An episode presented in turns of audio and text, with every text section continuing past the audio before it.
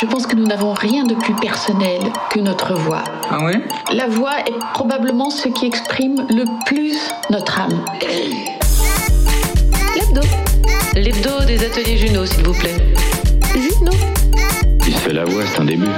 La, la glotte se ferme et, et tout d'un coup s'ouvre et, et la consonne explose. L'hebdo. Effectivement, il y a une physique du langage, et surtout quand tu parles. Juno.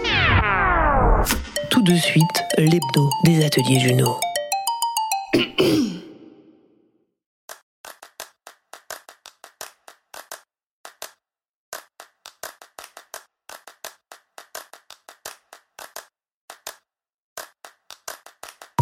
Bonsoir tout le monde. Écrire, c'est réécrire. En voilà un beau mantra. Cette formule aux trois mots puissants définit selon moi un véritable mode de vie. Voilà pourquoi. Pour réécrire, il faut d'abord avoir écrit, cela va de soi, ce qui signifie avoir déjà fait le premier pas. Écrire, c'est réécrire, ça annonce de l'engagement, le premier gène étant que premier maître sur votre route créative.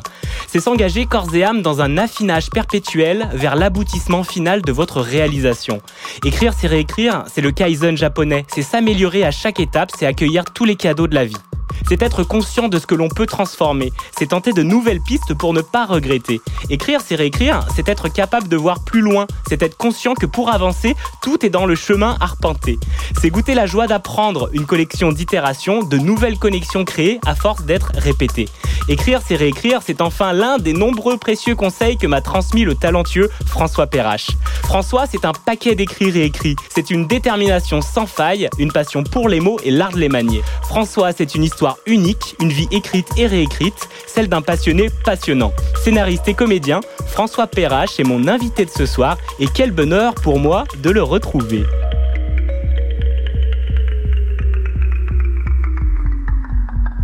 Mercredi 18h, bienvenue dans l'hebdo des ateliers Juno.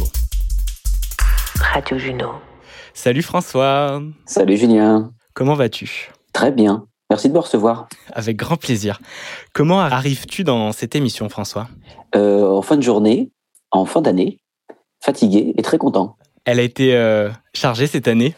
Ouais, euh, écoute, pour beaucoup de monde, hein, avec ce qu'on a traversé, pour les gens du, du spectacle, en tout cas, moi, la partie comédien notamment, euh, bon, je peux considérer que j'ai du bol parce que j'ai beaucoup travaillé.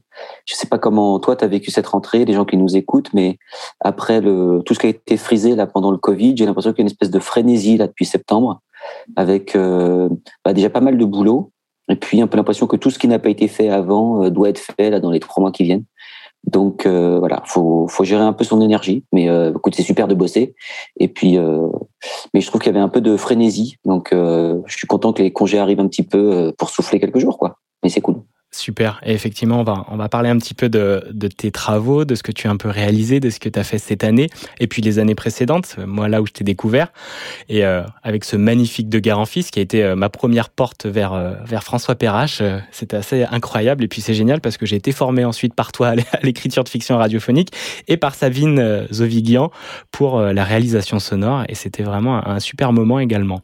On va en parler, on va développer, on va parler de ta voix également, on va parler de ton écoute, avant de, commencer, comment tu te présenterais aujourd'hui, là, François? Euh, professionnellement, bien sûr, je veux dire, je pense. Euh, bon, je suis un, je quarantenaire euh, euh, parisien, ça s'entend peut-être à ma voix.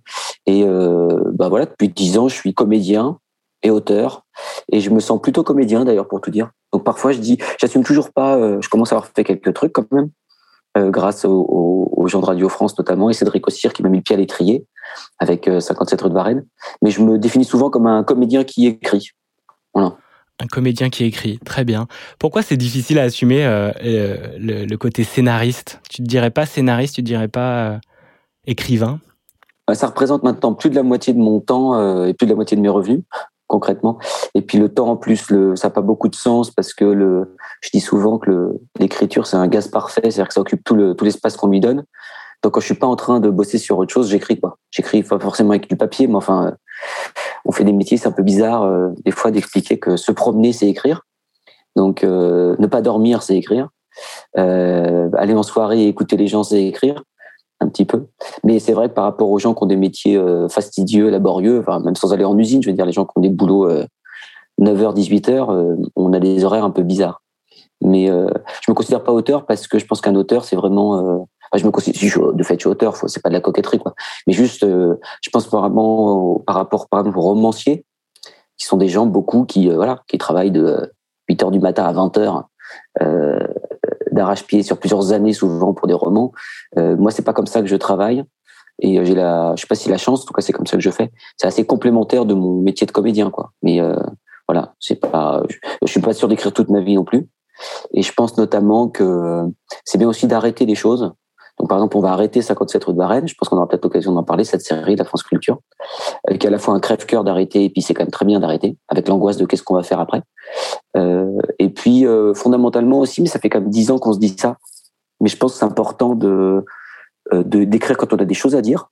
C'était le cas pour moi pour De Guerre en Fils, grâce à Arte Radio, à Sabine, euh, j'avais vraiment quelque chose à dire. Je suis pas certain d'avoir 10 000 trucs à dire dans ma vie. J'ai peut-être encore deux, trois trucs à dire. Puis quand je vous aurais dit, ben, je ferai autre chose. Ok.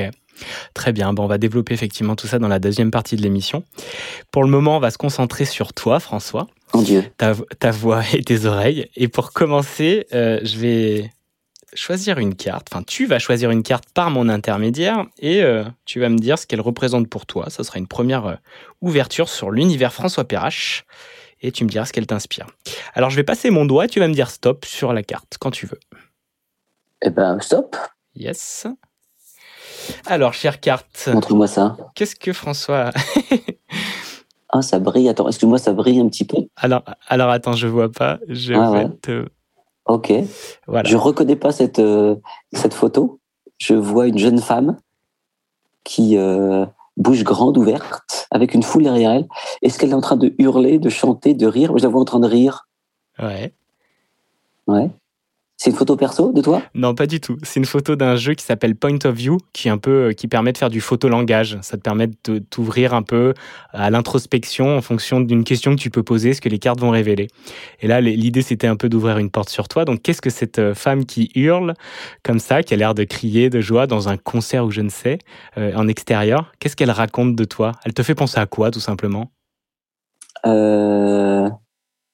Écoute, je ne sais pas là tout. C'est hyper beau en tout cas.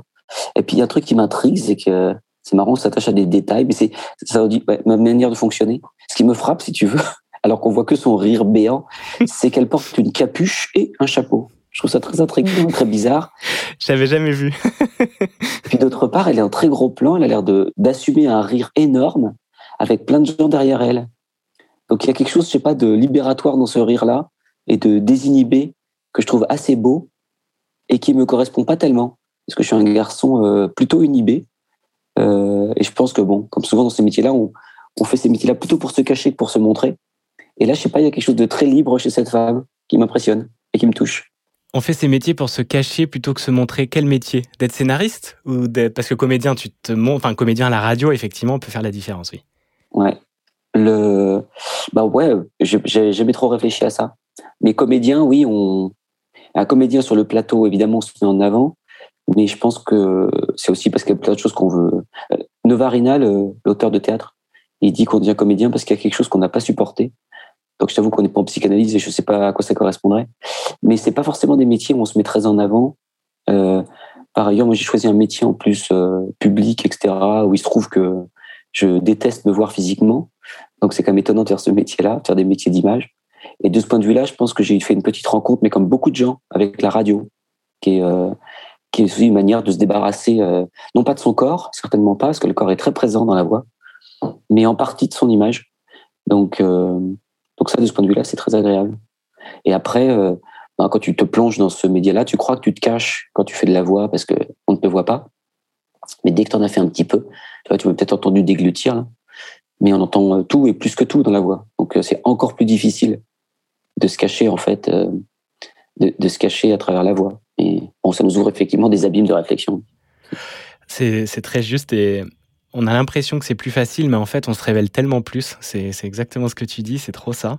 Et euh, ça te paraît plus facile à présent de pouvoir exprimer un grand rire comme ça en public, comme cette jeune femme, ou il euh, n'y a pas eu d'évolution par rapport à tes premiers pas radiophoniques? Euh, alors là, ce serait plutôt le, ce serait plutôt le jeu au théâtre, tu vois, qui me ferait dire ça, etc. Mais euh, Non, je suis pas, je suis pas sûr d'avoir. Euh, si concrètement, si j'ai quand même progressé là-dessus, c'est-à-dire que j'ai une approche même technique, si tu veux, où maintenant je sais que mécaniquement je peux déclencher du rire, de la colère, de la joie au plateau, et que ça passe d'ailleurs par ces choses simples, hein, mais qu'on fait expérimenter à nos élèves en théâtre, par exemple. Parfois, travailler d'abord, c'est très bizarre, hein, mais travailler à partir de la forme. C'est-à-dire que moi, en échauffement vocal, je leur fais faire du carré du clown, c'est-à-dire euh, colère, joie, euh, tristesse, euh, je sais plus quoi, dégoût, enfin bref. On fait travailler sur un carré émotionnel avec comme seul texte le son A. Et donc, ils doivent, indépendamment du texte, et donc ils doivent chercher à faire des énormes rires, des énormes colères sur juste le texte A. et ça donne des choses très très belles. Et souvent, ce dont on s'aperçoit, c'est que l'état émotionnel du comédien et donc du public, si tout va bien, il vient par la forme, il vient par l'extérieur en fait. Donc, donc on peut travailler des fois là-dessus. Donc est-ce que j'arrive à faire des grands rires euh, C'est toujours, moi, je trouve, en l'occurrence, le rire, je trouve c'est une des émotions les plus difficiles, je trouve, à faire passer. En tout cas pour moi. Euh, mais parfois le faire par l'extérieur, oui, on arrive à trouver des choses. Et puis on a des réflexes, on sait que le sourire dans la voix, ça s'entend. Si je souris, tu l'entends, quoi. Donc on a quand même des réflexes. Euh, et puis naturellement, voilà, j'ai plutôt cette voix un peu, un peu sévère, quoi. Puis en plus là, en interview, je me rends compte aussi, tu vois, qu'on pontifie un peu. Donc je pense que j'ai une voix qui part un peu plus dans les basses pour me donner un air intelligent. tout ça, avec l'expérience, tu vois, on, finit par entendre aussi un petit peu sa propre voix. Faut pas trop s'écouter. Moi, je travaille sans casque, par exemple. Je déteste entendre ma voix. Ah, d'entendre ta voix en direct ou d'entendre ta voix ensuite à la réécoute? On fait l'émission, par exemple, tu auras envie de la réécouter ou jamais? Euh, Je pense pas, pas jamais. Euh, je, euh, je, vais pas. Je peux pas dire que ce soit des trucs que j'adore, quoi. Et si j'écoute ça, ce sera un peu technique. Là, tu vois, je viens de bafouiller. Je sais que je savonne. Je sais que je parle trop vite. Donc euh, non, j'aime pas trop, j'aime pas trop ça euh, réécouter. Parfois, je réécoute pour savoir ce que j'ai dit, le contenu, mais ma voix est pas quelque chose que j'apprécie beaucoup. Non, elle dit trop de choses. Très bien. Eh ben, j'allais, euh, j'allais te poser cette question par la suite et on va, on va l'ouvrir maintenant cette question. Pourquoi pas? Donc, tu n'aimes pas ta voix, François J'allais te poser la question. Est-ce que tu aimes ta voix? En tout cas, je dirais non. C'est une amie, hein, c'est devenu une amie. Mais puis je sais qu'elle me rend des services, etc. Mais euh, non, s'entendre, c'est très désagréable. Enfin, ouais, je trouve. Parce que c'est un, c'est un miroir, évidemment. Enfin, tout ça, c'est des banalités, hein, mais c'est un miroir, mais qui est, euh, il est pas déformant, il est juste, je crois, au contraire, hyper, euh, hyper juste, quoi. Il y a ce truc qu'on sait qu'on, on s'entend pas. Euh, je crois que la, voix enregistrée qu'on entend, c'est celle que les gens entendent effectivement, et c'est pas celle qu'on entend quand on n'a pas de, casque. Mais euh, elle dénote énormément de choses, quoi. Donc, euh, et notamment moi, ce que moi, ce qui me rend le plus, les trucs que j'aimais pas avant. Par exemple, j'articule très mal, j'ai un débit très rapide, j'ai une voix un peu nasillarde. Ça avant, j'aimais pas. Et puis j'ai compris assez vite que ça, c'était comme les physiques et les personnalités. Il y a de la place pour tout le monde, notamment en fiction. Donc il y a des choses que je peux pas faire. Je peux pas faire de la narration, je peux pas faire des belles voix graves euh, de documentaires. J'ai pas du tout l'outil pour ça. Euh, je fais un peu de pub, ce qui est étonnant, alors que j'ai pas l'outil pour ça. Mais j'en fais euh, quand euh, il y a besoin de faire des pubs avec des faux témoignages ou un peu concrètes, etc., où il y a du jeu pur, précisément parce que je ne vois pas très pub, je pense. Donc les gens me font bosser pour ce genre de choses, pour faire des vrais faux experts, pour faire du témoignage, des choses comme ça. Mais j'ai pas du tout l'outil. Donc j'aimais pas cette partie-là de ma voix. Mais maintenant je sais que bon, il y a la place pour tout le monde en fiction, y compris pour les débits comme le mien, très accélérés, euh, des choses comme ça, pas toujours intelligibles. Euh, et puis cette voix pas très agréable, un peu nasillarde, mais elle est quand même. Je crois que le timbre est assez clair. Euh, donc ça passe assez bien. Mais non, surtout ce que je n'aime pas dans ma voix aujourd'hui, c'est ce qu'elle dénote psychologiquement, c'est-à-dire le côté un peu pontifiant, le côté un peu stressé, le côté un petit bourgeois parisien. Tout ça, on peut essayer de le maquiller, mais c'est beaucoup plus difficile de le maquiller par la voix qu'au théâtre, par exemple. Je comprends. Parce que le théâtre, tu joues un autre personnage. Là, ta voix là, au quotidien, c'est toi et c'est euh, et c'est François dans ses hauts et dans ses bas. Mais alors pour moi, pour ma part, je ne trouve pas ta voix euh, nasillarde ou même ton débit, je le trouve plutôt opposé là, ah plutôt agréable, bien sûr. Après, moi, je sais, on est très critique sur notre voix et, euh, et mais par contre, oui, je peux clairement dire que j'aime ma voix. J'avais euh, j'avais fait un post là-dessus. J'avais repris une réponse que j'avais pas donnée à Camille Juzo qui disait que c'était un peu euh, pas pompeux, mais c'était un peu hautain ou un peu présomptueux de dire qu'on aimait sa voix. Mais je trouve qu'en fait, voilà, c'est une amie, comme tu l'as dit pour toi, mais également le rêve. Après, moi, j'ai vraiment accepté. C'était difficile au départ. Maintenant, j'ai vraiment accepté. Et puis, c'est mon timbre. Et puis après, j'ai des, euh, des miroirs. Plus je l'accepte, plus j'ai des miroirs positifs sur ma voix. Qu'est-ce qu'on dit de ta voix? Pas toi, mais vraiment les personnes qui, qui peuvent t'embaucher. Donc là, ils vont te sélectionner particulièrement pour ta voix, mais des gens du quotidien ou des amis ou la famille. Euh, bah, euh, Mon conjoint me dit que j'articule pas assez dans la vie. euh, non, c'est le principal problème, c'est l'élocution en fait. J'ai un débit extrêmement rapide. Sinon, quand ça passe, je pense que la voix, le timbre lui-même, il est relativement clair. Euh, donc, il se prête assez bien, euh, aussi bien au théâtre notamment, que euh, même, je sais pas, pour les formations, les espaces publics, des choses comme ça. La, la voix, elle porte. et je pense qu'elle dénote bah, je pense que ma voix, elle dénote euh, qui je suis, c'est-à-dire un mec qui fonctionne un peu vite, etc., avec euh, quelques qualités que ça, qui beaucoup de défauts aussi, c'est fatigant. Donc, il y a tout ça dedans.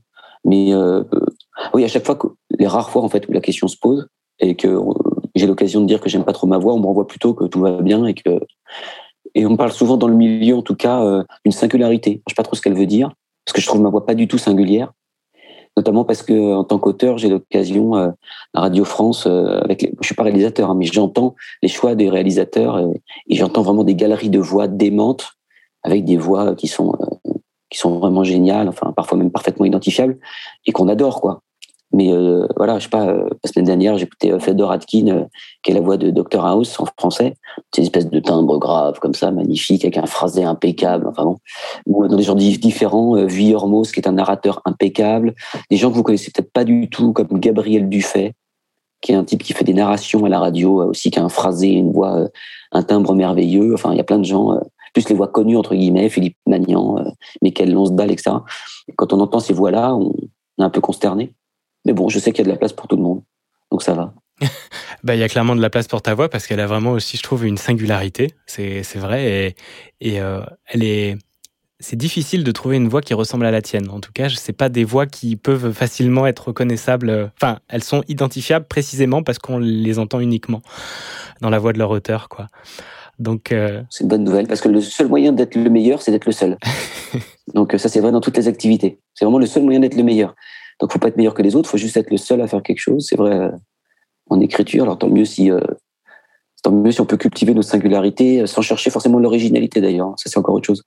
Mais juste essayer d'être le plus, le plus soi, quoi. Le plus, le plus sincère possible. Ouais. Je sais pas trop ce que ça veut dire, mais on essaye, quoi. Le plus authentique, le plus soi-même, effectivement, parce que c'est là où on sera le plus juste. Parce que si on fait des, des copies de ce qu'on n'est pas, ça, ça c'est un peu difficile et ça ne fonctionne pas. Ouais. Après, bon, euh, nos métiers, euh, c'est un peu dire tout et son contraire, et c'est normal comme dirait l'autre, additionne mon petit. C'est la leçon de Michel Bouquet à propos de d'Ulin. Enfin, il disait d'additionner des contraires. On passe notre temps à additionner des contraires en jeu et en écriture. Et donc, euh, il faut être singulier. Et puis en même temps, c'est très bien aussi de copier les maîtres, euh, de chercher à imiter des voix. Par exemple, moi, ce que je fais, je cherche pas du tout à imiter les timbres. Je suis pas imitateur du tout, du tout. Mais quand même, je, mon papa imitait les oiseaux. Donc, je continue à faire beaucoup de bruit d'oiseaux, des choses comme ça. Génial. Mais par exemple, bien, bien écouter le, la prosodie des acteurs ou des personnalités réelles, leur façon de placer leur voix, de respirer, des choses comme ça. Il y a des choses qu'on peut piquer à des gens quand même pour chercher sa propre singularité. T'as un exemple là? Un exemple euh, que j'ai piqué, euh, non rien, je, enfin ou rien ou tout, mais c'est un, un, peu permanent et donc euh, c'est vraiment permanent. C'est-à-dire, euh, je sais pas, je, là j'ai entendu une émission de, je sais plus son nom là, le, le type qui fait des chroniques sur la rhétorique euh, Clément Viktorovitch peut-être? Ouais, c'est ça sur Canal, ouais. Ouais, ouais là, je l'écoutais faire une émission sur euh, Hollande et il prenait le temps d'analyser sa prosodie, c'est-à-dire son rythme de phrase. Et donc il parlait des, des, silences que fait le président Hollande dans ses discours. C'est hyper intéressant d'écouter ça. et, euh, et on peut piquer ça, pas chercher la voix de Hollande, mais se dire effectivement il y a quelque chose d'intéressant dans sa manière de suspendre ses phrases pendant trois secondes. Il fait ça Hollande. Ça crée une espèce de truc très bizarre. Et puis ça peut être, je sais pas, des choses moi qui peuvent m'obséder tout à coup par période le jour où j'ai cru comprendre ce qui veut rien dire, mais que on entend mieux une question quand, quand on l'affirme, par exemple. C'est bizarre. Hein. mais quand on ouvre le sens sur une question, on entend moins l'acuité de la question. Donc, euh, l'exemple que je donne souvent, euh, c'est pas toi que je le dis, Julien, hein, du calme. Mais quand on dit à quelqu'un, euh, est-ce que tu m'aimes? En montant Beaucoup plus intéressant que de dire, est-ce que tu m'aimes? En le fermant et juste des choses comme ça qui sont purement musicales, indépendamment du sens presque. Qui sont des choses comme ça. Je sais pas, j'ai vu. Euh, après, je vais pas tenir le crachoir, mais j'ai vu l'événement, euh, le, le, nouveau film là qui est sorti à partir du livre d'Annie Arnaud. J'ai oublié le nom de la réalisatrice, euh, Audrey Diwan peut-être? Je sais plus. Je suis désolé. L'événement. Euh, et il y a juste une très scène courte, une très courte scène, pardon. je suis fatigué. Avec, je sais plus, peut-être Pio Marmaille comme comédien qui fait un prof de fac il a juste une façon, en termes de rythme, de dérythmer un petit échange avec une étudiante Euh, il enchaîne deux répliques hyper vite de manière très inattendue. Et je dis ça, c'est assez génial. Il y a un truc assez génial à piquer là. Enfin, voilà, on passe son temps à voler les gens qu'on admire. Bah ouais, et puis de s'en inspirer, effectivement, c'est trop bien. Ah, les voler, carrément, c'est ce que dit Picasso, quoi. Il, faut, il, dit, il dit que les grands artistes euh, imitent et que les génies euh, volent. Donc, faut voler. si on peut se prendre pour des génies. Et donc toi, c'est vraiment une source immense d'inspiration euh, entre de l'écoute, entre du cinéma, du théâtre, c'est vraiment de l'écriture. Tout ça, ça t'inspire en permanence pour ta voix, pour ton jeu et pour aussi ton écriture. Ouais, alors après, après c'est euh, c'est pas. Ah, si en fait, ça peut être permanent. C'est-à-dire que euh, je sais pas comment dire, mais tout est matière à tout est matière à jeu et à écoute. Enfin, la vie devient passionnante quand euh, justement on arrête de s'intéresser à son nombril et qu'on écoute les gens. Quoi. On écoute vraiment les gens. On écoute comment ils parlent. Par exemple, c'est simple. Hein, et puis je crois que c'est très classique, chez, notamment chez les auteurs. Euh, mais euh, mais c'est passionnant dans le métro d'écouter les conversations et de se demander comment est-ce qu'on arrive à deviner euh, bah, l'humeur des gens, leur profession, euh, leur âge, leur région, leur milieu, je sais pas quoi, euh, professionnel, amical, etc. Avec généralement, finalement, beaucoup de choses sont, sont pas dites. Donc dans l'ellipse, on devine beaucoup de choses. Et j'adore faire ça. J'adore faire ça, piquer ça, comprendre comment est-ce qu'on comprend que quelqu'un est inspecteur des finances, sans qu'il dise jamais le mot finance, inspecteur, impôt, rien quoi. Mais on arrive à comprendre. Et c'est un boulot. Mais on arrive à entendre des trucs déments quoi. Dans le dans le dans le TGV, je sais plus, il y a il y a deux, trois semaines, je revenais de je sais pas où. En l'espace de un quart d'heure, un type était au téléphone, donc j'avais un seul interlocuteur. J'ai quand même réussi à comprendre que c'était un flic qui avait été mis à pied parce qu'il s'était fait voler son arme de service et qu'il était au prud'homme avec ses syndicats, etc. Quoi. Donc avec une moitié de conversation, le mot flic avait jamais été dit, euh, syndicat non plus, arme de service non plus, mais on comprend tout ça. Et euh, tout ça devient assez passionnant, je trouve assez marrant. C'est génial. Donc ça veut dire une oreille hyper euh, hyper développée, de répéter régulièrement ces exercices-là. C'est une écoute vraiment active, comme on dit, qui est vraiment, mais tous tes sens sont ouverts à la discussion pour en arriver à en tirer le, tout son ensemble. Ouais, alors moi je le fais pour le coup, euh, je le fais dans un cadre, euh, je sais pas comment dire. Il faut que ce soit un peu ludique, il y a un côté aussi un petit peu voyeur, tu vois clairement, d'essayer de piquer, pour être au plus près du réel en fait, essayer de piquer les gens euh, quand ils sont dans leur, euh, quand ils sont justement pas, ils se disent pas qu'ils sont en train d'être écoutés, etc. Donc plutôt par exemple, en fait, ce que je me dis aussi, c'est que dans la vie, je le fais pas du tout. Mes copains, mes enfin voilà, mes amours, mes amis, je les écoute pas pour savoir comment ils parlent, etc. J'essaie de vivre quoi. Mais plutôt que de subir, par exemple, les gens qui nous insupportent dans le TGV parce qu'ils passent des coups de fil, euh, de temps en temps, on se lève et on dit excusez-moi, est-ce que vous pourriez aller passer votre coup de fil ailleurs? Mais plutôt que, que de, de s'énerver de ça, ben réjouissons-nous quoi. J'en fais de la matière et j'essaie d'en tirer quelque chose. Donc tout est intéressant. La manière dont le boulanger nous parle, dont on se fait insulter par un automobiliste. Euh, voilà tout bon à prendre. c'est vrai. Louisa, euh, comédienne que j'avais reçue aussi dans l'épisode 5, parlait de ça et puis euh, disait un peu ce que tu disais au départ. Euh, ne pas jouer, c'est en fait jouer tout le temps. quoi. C'est être tout le temps dans l'écoute de ce qui se passe, dans les situations qu'elle va pouvoir utiliser pour s'inspirer ou reconvoquer dans une scène, dans un moment particulier. Et effectivement, c'est d'être tout le temps aux aguets si tu travailles tout le temps. Que ce soit dans l'écrit ou dans la comédie, tu es en train de t'inspirer en permanence alors, si vraiment on creuse ce point précis, moi je dirais quand même oui et non, au sens où, moi je fais quand même bien la part des choses entre mon boulot et ma vie, quoi. C'est-à-dire que je te redis, euh, dans la vie quotidienne, j'ai pas l'impression d'être en train de bosser, etc. Ça a des conséquences éthiques très très concrètes. Hein. C'est-à-dire que, par exemple, euh, euh oui, il m'est arrivé, par exemple, d'exploiter les enregistrements personnels carrément pour des productions. Euh, si tu commences, il y a plein de gens qui font ça, qui font de l'autofiction, etc. Mais si tu commences à dire, tiens, telle conversation, euh, je pourrais m'en servir, etc., tu vis plus, quoi. Tu es dans une espèce de... Ça, ça m'intéresse pas du tout, du tout. Donc, euh, j'emmagasine des choses, mais c'est un peu de manière asynchrone. C'est-à-dire qu'il y a des choses qui reviennent, mais je me mets pas en mode euh, écoute active pour me dire, ça, je vais en faire quelque chose de précis, etc. Sauf quand je suis en phase d'écriture vraiment avec un témoin, par exemple. Et que là, c'est du quasiment de la recherche documentaire.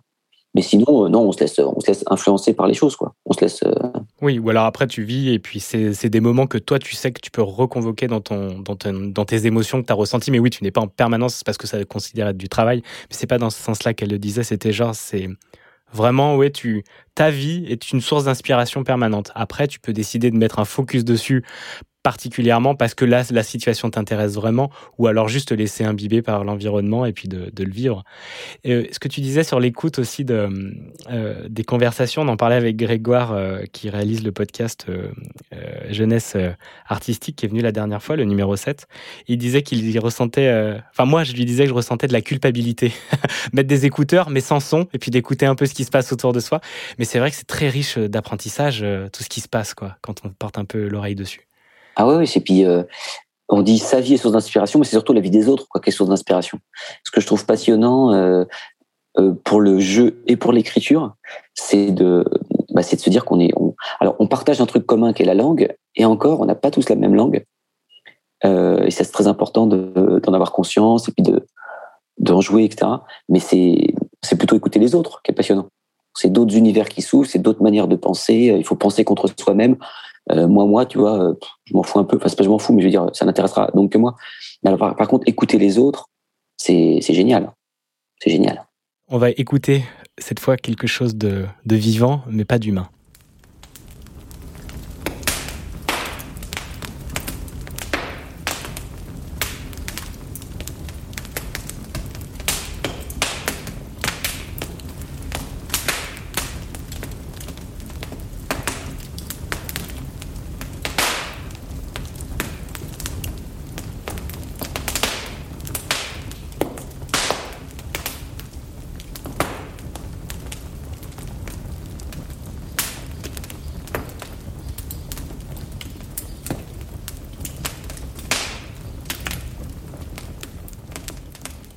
Pourquoi tu as choisi ce beau feu de cheminée, François, cette ambiance sonore-là euh, Je t'avoue que j'étais un peu pris au dépourvu quand tu m'as formulé cette demande.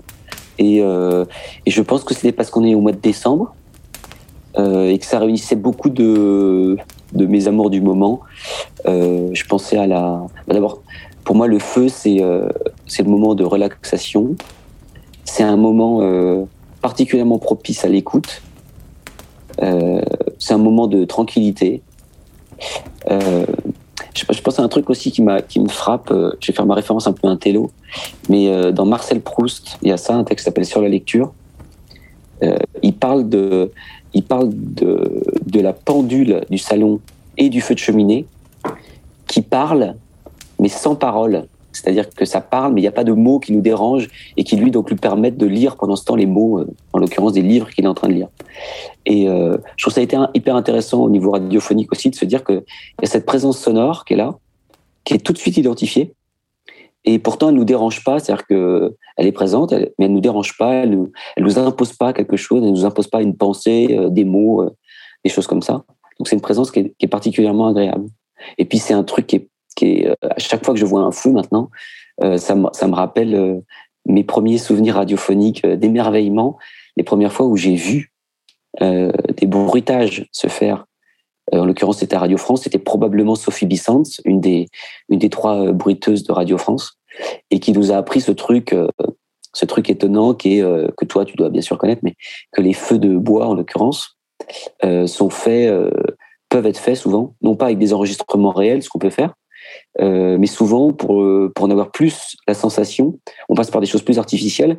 Et concrètement, le feu de bois, euh, il est fait avec un mélange de papier bulle qu'on fait éclater, qui font des petits éclats que tu entends, et puis de jeux avec des balais en paille qu'on vient frotter devant un micro.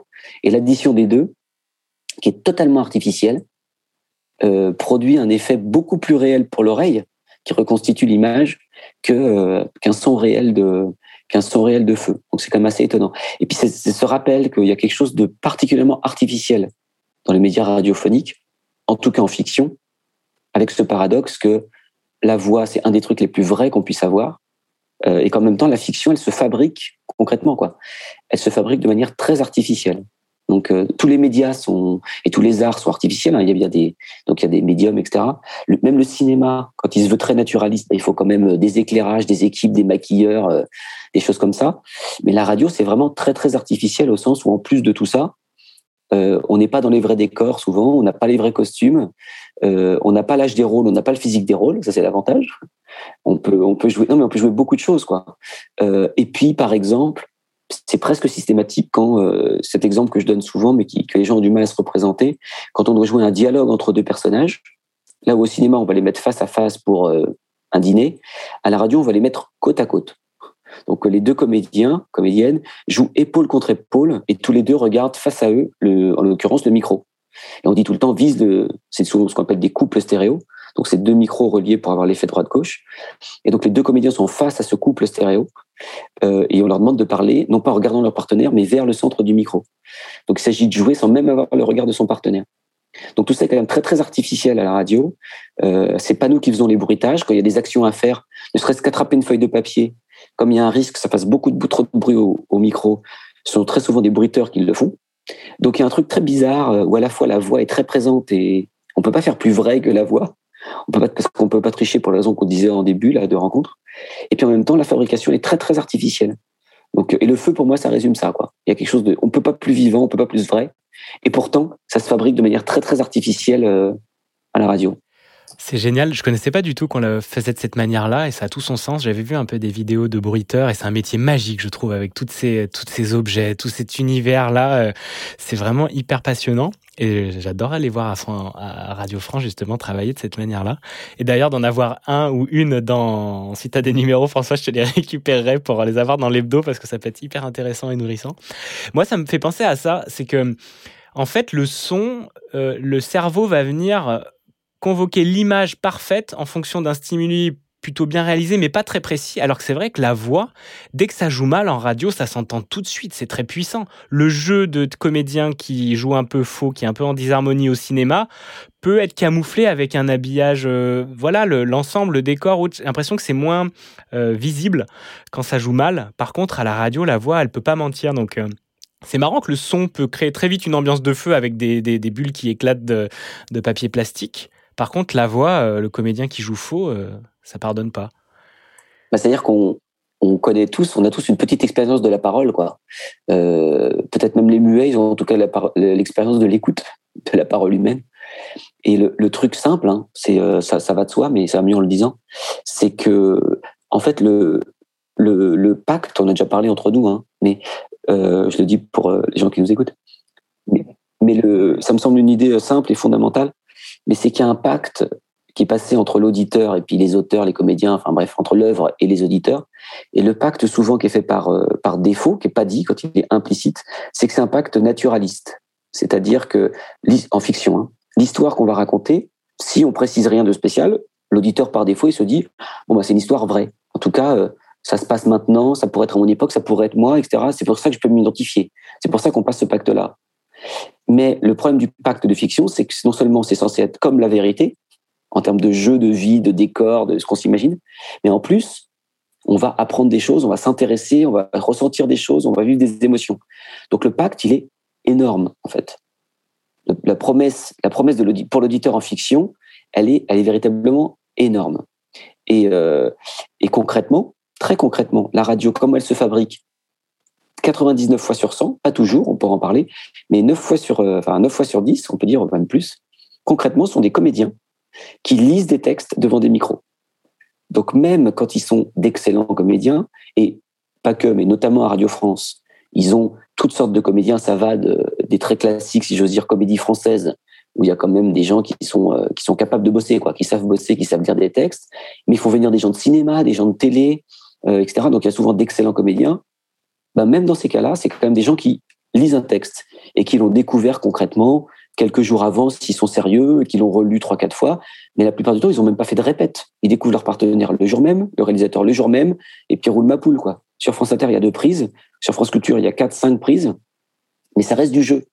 Donc, euh, et donc, même d'excellents comédiens ne peuvent pas obtenir, heureusement, si j'ose dire, la même qualité pour moi d'interprétation que des gens qui vont passer six mois à répéter du théâtre ou euh, même au cinéma, par exemple, au cinéma où il y a quand même un casting avant, c'est-à-dire que les comédiens, ils ont bossé dans leur coin, ils passent un tour de casting, ils sont sélectionnés par des gens parce qu'on considère que c'est les meilleurs par rapport à ce rôle-là, ils arrivent devant le réalisateur, ils font des répétitions, et ce que nous, on voit à l'image résultat final, c'est le montage de six prises. Donc, euh, donc euh, c'est pas du tout, euh, faut contrairement à ce qu'on croit, c'est pas je me pointe, je suis le personnage, je jouais, c'est formidable. Et quand ça arrive comme ça, c'est du casting sauvage. Bon, ça, peut marcher, mais généralement c'est comme surtout du boulot quoi. En radio, on n'a pas ça. 9 fois sur 10. Donc, euh, donc très souvent, on est déçu. Parce qu'on dit, ben non, ça joue faux, quoi. Parce que la promesse, elle est trop forte. C'est pour ça, ce que je dis souvent, c'est que moi, en tant qu'auteur, j'aime bien mettre dès l'écriture quelque chose qui dénonce la fiction et qui dénonce le côté un tout petit peu artificiel. Par exemple, par un pacte qui se veut, qui a un code de farce, par exemple, ou qui a un code euh, où il y a volontairement du décalage, qui permet de dire aux gens, on se calme, c'est de la fiction. Alors euh, peut-être ça va pas jouer exactement comme dans la vie, mais c'est pas là que c'est pas là que ça se passe. En tout cas, c'est la fiction que moi j'aime bien faire. Après, à l'autre bout de ça, il y a des fictions merveilleuses qui vont soit, par exemple, euh, on va peut-être en reparler tout à l'heure, mais Benjamin Habitant, qui a une capacité, par exemple, de jouer avec les codes du réel, par exemple dans la dernière séance, mais là, le pacte, il est respecté pour moi parce que dans cette dernière séance de Benjamin Habitant pour Arte Radio, pendant tout le long, on se dit, mais ah, il joue, il joue pas, c'est du faux, c'est du vrai, etc. Et c'est le pacte. Il respecte ce pacte-là parce qu'il joue hyper bien en l'occurrence et qu'on est vraiment sur un fil de quelque chose.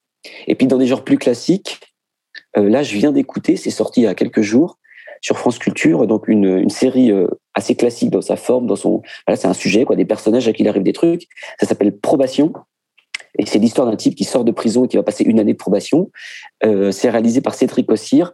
Et je suis super désolé, mais j'ai oublié le nom de l'auteur. Il faudrait que je retrouve ça. Euh, pardon, je sais plus le nom de l'auteur. Je suis hyper désolé. Je peux retrouver ça sur Internet. Donc, Probation.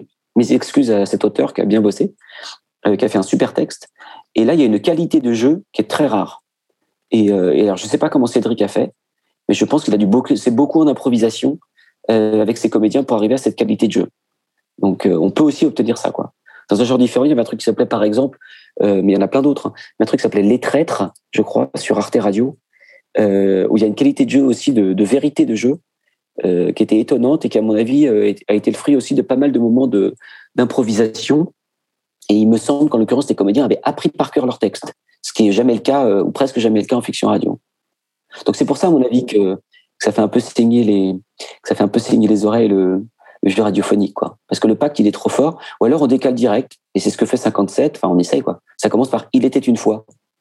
Et c'est un conteur africain. Euh, donc il décale complètement le truc, et là on se pose pas la question du réel, quoi. Donc on se dit, ok, c'est pas là que ça se joue. On va en parler euh, après la pause musicale justement de tout ça. C'est très passionnant et euh, effectivement ce, ce, cadre et ce décalage par rapport au cadre. Et moi, ça me fait penser à une vidéo que nous avais montrée d'un, d'une performance euh, d'un clown euh, patineur euh, artistique et qui camouflait en fait peut-être une chute dans son dans son dans sa performance liée au jeu du clown qui peut être un peu voilà euh, il avait créé un pacte il avait créé cette possibilité. Et là on pouvait pas savoir s'il s'est vraiment planté s'il a mal réatterri ou si ça fait partie du jeu. Et c'était génial quoi. C'est vrai que le pacte est très important. Ouais il avait défini ses propres règles en fait. Et euh, il a défini le pacte au début avec le ses spectateurs. Euh, et donc on accepte tout du moment qu'on reste dans le pacte. Exactement. Passionnant. Passionnant François. Merci je veux juste terminer sur l'écoute euh, pour euh, questionner ton dernier souvenir sonore. Parce que ton premier, tu me l'avais partagé euh, durant l'émission de, de Bonnes Ondes que j'avais fait, l'épisode 42 pour ceux qui veulent écouter. C'était très intéressant. Un spécial François Perrache enregistré à Brest il y a deux ans au moins. De Encore? Encore. et euh, tu parlais de. Il y avait une cassette d'un big band euh, que tu avais entendu et surtout un repas enregistré par ta sœur. Qui, euh, un repas, elle avait enregistré en secret euh, et puis vous aviez réécouté. Ah oui, je t'avais raconté ça. Ouais, et je trouvais ça génial. Puis ça rebondit tout à fait sur ce que tu dis, l'écoute et puis ces moments où on n'est pas censé être écouté et entendu, qui, qui disent énormément de nous. Et je voulais savoir quel était maintenant ton dernier souvenir sonore, là, le plus récent, qui, qui te vient en tête. Waouh. Euh, dernier souvenir sonore. Écoute, c'était au cinéma. Euh, c'était pas plus tard qu'il y a pas longtemps, c'était hier. Euh, je suis allé voir. Euh, alors pareil, je me demande pas le nom du réalisateur. Euh, c'est le film s'appelle Memoria. Euh, et alors c'est un réalisateur. bon, je vais pas retrouver le nom. Alors je sais plus sa nationalité. Peut-être il est thaïlandais ou indonésien. Je sais pas. Je pense. bon, je suis désolé. Je sais pas. Il a eu un. Il a eu la Palme d'Or il y a quelques années. il fait des films un peu, on peut dire un peu expérimentaux. Et là, donc l'histoire, c'est Tilda Swinton qui fait le rôle principal. Ça se passe en Amérique du Sud.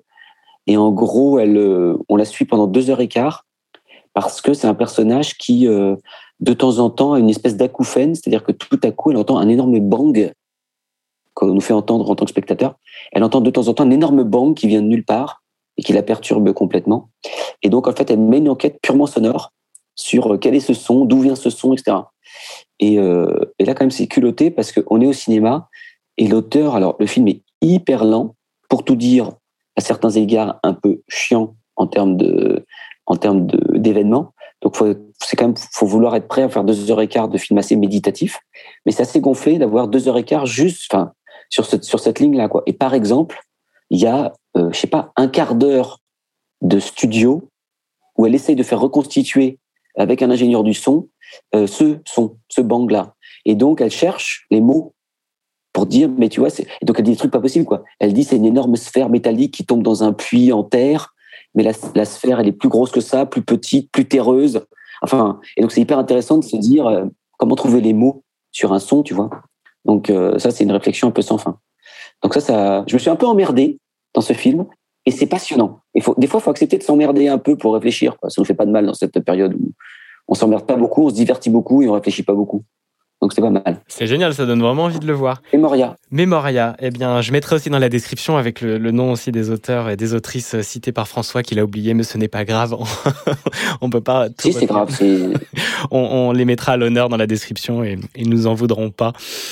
Euh, eh ben tiens, enfin, j'ai envie de te poser aussi cette question euh, liée à ça. C'est euh, c'est dur pour toi de trouver les bons sons, enfin les bons mots pour décrire les sons que tu vas mettre dans tes scénarios. Est-ce que tu as réfléchi à ça C'est ça, cette description du son? Parce que c'est pas facile d'avoir des bons vocabulaires pour décrire euh, le son que l'on souhaite précisément. Alors, dans le type de fiction que je fais, moi j'ai choisi la facilité. Je fais que des fictions euh, narratives. C'est-à-dire des fictions au sens entre guillemets classique du terme, où euh, il y a des personnages qui vivent des événements, qui font des choses, qui leur font sentir des choses. Quoi. Donc, je suis pas du tout dans la création sonore, mais pas du tout. Donc, concrètement, je n'ai jamais à décrire un son. Ce que je décris, moi, dans mes scripts, ce sont des actions sonores. C'est-à-dire, je dis, il se passe ça, il y a une porte qui se claque, il y a une voiture qui arrive en trombe, il y a un objet qui tombe et qui se brise, je sais pas quoi. Mais je ne décris jamais d'ambiance sonore. Quand je les écris, c'est même des ambiances factuelles. Je vais mettre ambiance de bar, ambiance de plage, ambiance de bureau, mais c'est tout. Je vais jamais dire, euh, euh, je vais jamais dire qu'on est dans une ambiance, euh, une atmosphère angoissante euh, et métallique vers pomme, etc. ce que je respecte, hein, c'est très très bien. De temps en temps, on fait des gags dans les scripts, c'est-à-dire on dit la lune est pleine, parce qu'on sait très bien que c'est pas radiophonique, mais ça c'est un clin d'œil pour le réalisateur et pour lui donner une ambiance aussi, en disant ambiance quand même loup-garou, etc. Donc on peut mettre la lune est pleine ou elle porte une robe rouge, alors sachant très bien qu'on n'y arrivera pas. Mais mais sinon je fais jamais aucune description. Et peut-être j'ai eu le cas c'est très intéressant euh, parce que je pense que c'est aussi la prérogative du réalisateur de faire son boulot. Le, réalisateur, il interprète nos textes avec les comédiens qui interprètent nos textes, mais lui, il interprète nos didascalies, nos ambiances, nos descriptions. Donc lui, c'est lui qui fait ce boulot-là. Et ça m'est arrivé quand même, euh, là, dans la dernière saison de 57, je voulais une évocation. Une évocation de, euh, en l'occurrence, en saison précédente, il y a un avion qui s'est craché dans l'océan. Et donc, je voulais une évocation à la fois d'un crash d'avion, d'une tempête et de quelque chose de sous-marin. Tu vois, je voulais. Et j'ai essayé de formuler ça et j'y arrivais pas, quoi. J'y arrivais pas. Donc j'ai fini par l'écrire comme ça. J'ai dit évocation d'un crash d'avion pendant une tempête qui finit sous l'eau. Et avec Cédric aussi, le réalisateur, on a parlé un peu, il m'a proposé des trucs, il m'a dit je me démerde. Et je suis sûr qu'il va faire des merdes. Je sais, j'ai entendu, il a fait des merveilles. Mais euh, mais je pense qu'il faut pas trop. Euh, enfin, il faut pas trop. Moi, je sais pas faire. Et euh, et en tout cas, je vois rarement l'intérêt de d'écrire, de chercher des, des choses sémantiques pour décrire des sons. Enfin, après, faire cette recherche-là sonore brute, bien sûr. Mais euh, sinon, c'est pour moi, c'est du back-office entre réalisateur, auteur, euh, ingénieur son pour essayer de trouver, un, trouver le son qui correspond à quelque chose. Et mettre les mots dessus, moi, ça me. Je fais pas ça du tout. Bah, en fait, c'est, mmh, as tout à fait raison parce que tu mets l'intention, c'est ça qui compte, et ensuite elle est interprétée par le réalisateur qui lui va prendre cette intention qui est vraiment le, cœur de ton idée et de l'habillage sonore qui va venir dans la scène, et lui il va avoir son oreille qui est faite aussi pour ça, c'est son taf de, de le traduire en son.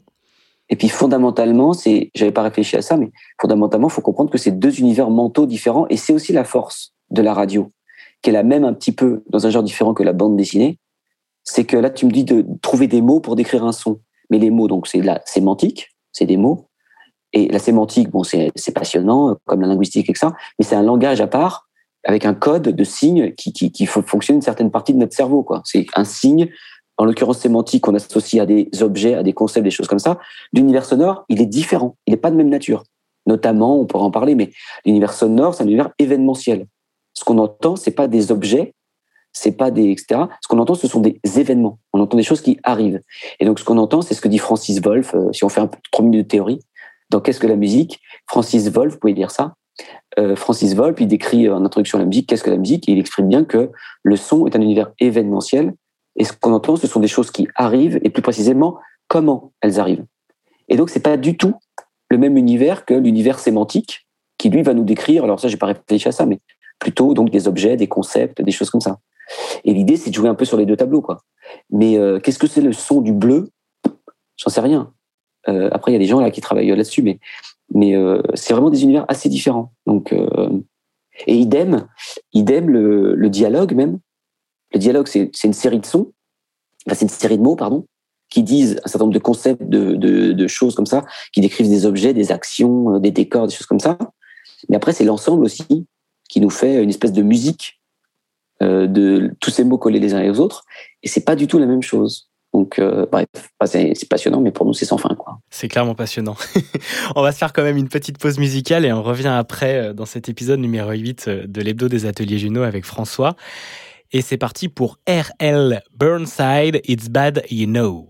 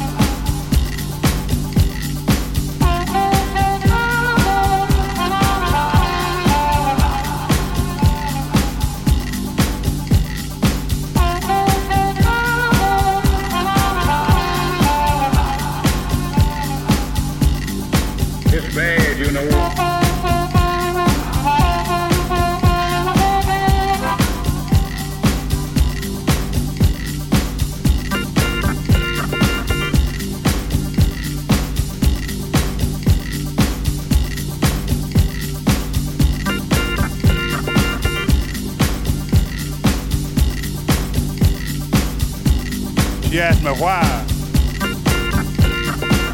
I just went on told her.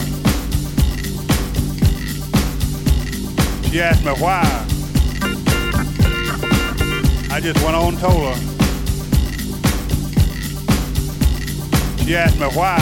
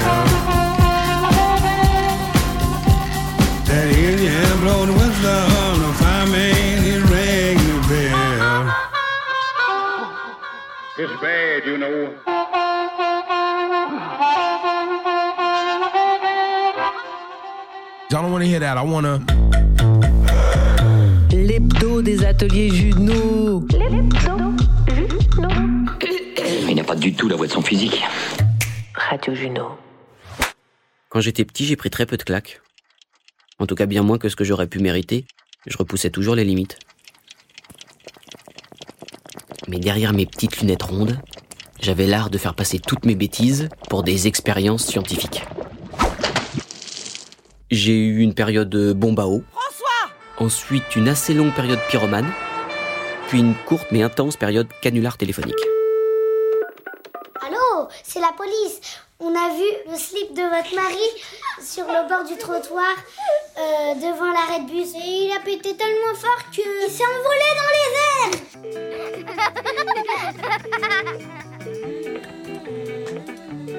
Mais ma période la plus créative, et qui engloutissait une bonne partie de mon argent de poche, ça a été la période pétard. Les pétards réunissaient deux de mes passions, le feu et le bruit.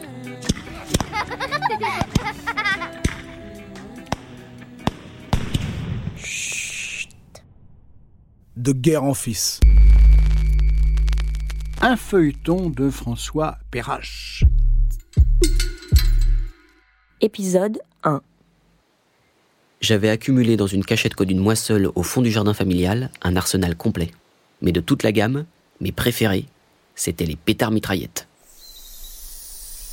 Un assemblage d'une dizaine de pétards de taille modeste, mais qui étaient reliés entre eux par une mèche unique. Mèche qui assurait, euh, ou pas, là résidait tout le charme, une série d'explosions à rafale.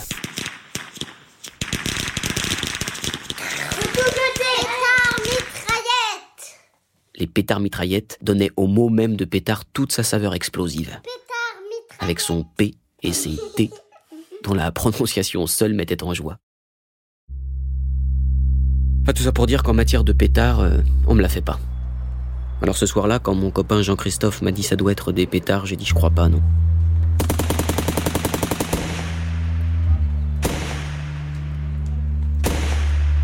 Ça doit être des pétards. Je crois pas, non. Songe, songe ces filles à cette nuit cruelle, qui fut pour tout un peuple une nuit éternelle. On était allé voir un chef-d'œuvre quelconque dans un petit théâtre de Belleville. Figure-toi Pyrrhus, les yeux étincelants, entrant à la lueur de nos palais brûlants, sur tous mes frères morts se faisant un passage, et de sang tout couvert échauffant le carnage. La pièce avait commencé tôt, et en sortant, on avait pu se mettre en quête d'un resto dès 21h. Il faisait très doux à Paris ce soir-là. Et naturellement, on s'est dirigé vers le canal. Je peux assez facilement vous décrire l'itinéraire. Depuis Belleville, on descend sur 500 mètres la rue du Faubourg du Temple. Elle mène droit au canal Saint-Martin. On croise sans s'arrêter la rue Saint-Maur, l'avenue Parmentier, la petite rue d'Aix, puis, à droite, la rue Bichat. Donc au bout de la rue Bichat, une patte doigt. Au carrefour, deux bars-restaurants se font face.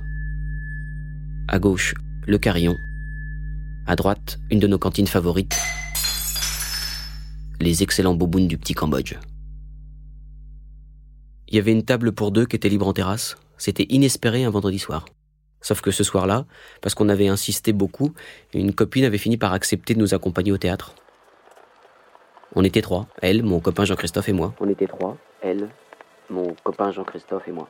Et il restait qu'une table pour deux en terrasse du petit Cambodge ce vendredi 13 novembre 2015 à 21h10. On s'est donc installé quelques mètres plus loin. Au café Clochette.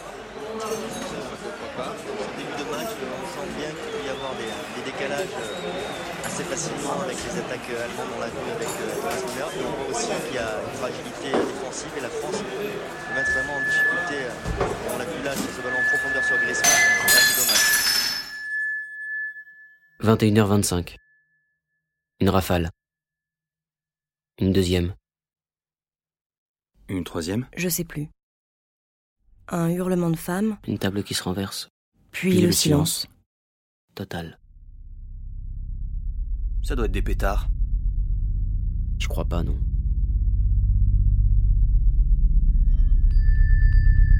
Songe au cri des vainqueurs, songe au cri des mourants. La suite de la soirée, je la raconterai pas, d'ailleurs vous la connaissez déjà l'histoire. C'est celle de milliers de Parisiens ce soir-là. Une nuit hallucinée entre SMS, Facebook, BFM TV, alcool fort et Xanax. Songe ces filles à cette nuit cruelle, qui fut pour tout un peuple une nuit éternelle. Waouh Quelle première scène de, de Guerre en Fils, premier épisode, et euh, c'est les cinq premières minutes de cette écriture de François Perrache, réalisée par Sabine Zovigian et euh, Samuel Hirsch, pour Arte Radio, chez Arte Radio, cette belle maison du podcast euh, et de la création radiophonique depuis quelques années, maintenant 2002 je crois, si je dis pas de bêtises. Je suis, nous sommes dans l'hebdo des ateliers Juno, épisode numéro 8, avec François Perrache. Cher François, Qu'est-ce que ça te fait de réécouter ces cinq premières minutes là de, Guerre en Fils, qui est quand même euh, quelque chose d'assez immense pour toi, toute cette histoire Ouais, c'est toujours, euh, je sais pas si émouvant c'est le mot, mais il y a toujours les trois cerveaux qui s'activent, enfin trois ou je sais pas combien deux, mais euh, il y, a- il y a quand même beaucoup de couches quoi. Il y a mes souvenirs personnels de ce que j'ai vécu, il y a tous les souvenirs d'écriture, euh, de réalisation, euh, donc c'est toujours un peu étonnant et puis euh, non, ouais, c'est, je dirais pas que c'est très, franchement c'est pas c'est pas forcément hyper agréable de réentendre ça pour moi en l'occurrence, mais parce que je sais quand même que c'est un truc qui qu'on a fait euh, avec beaucoup d'amour.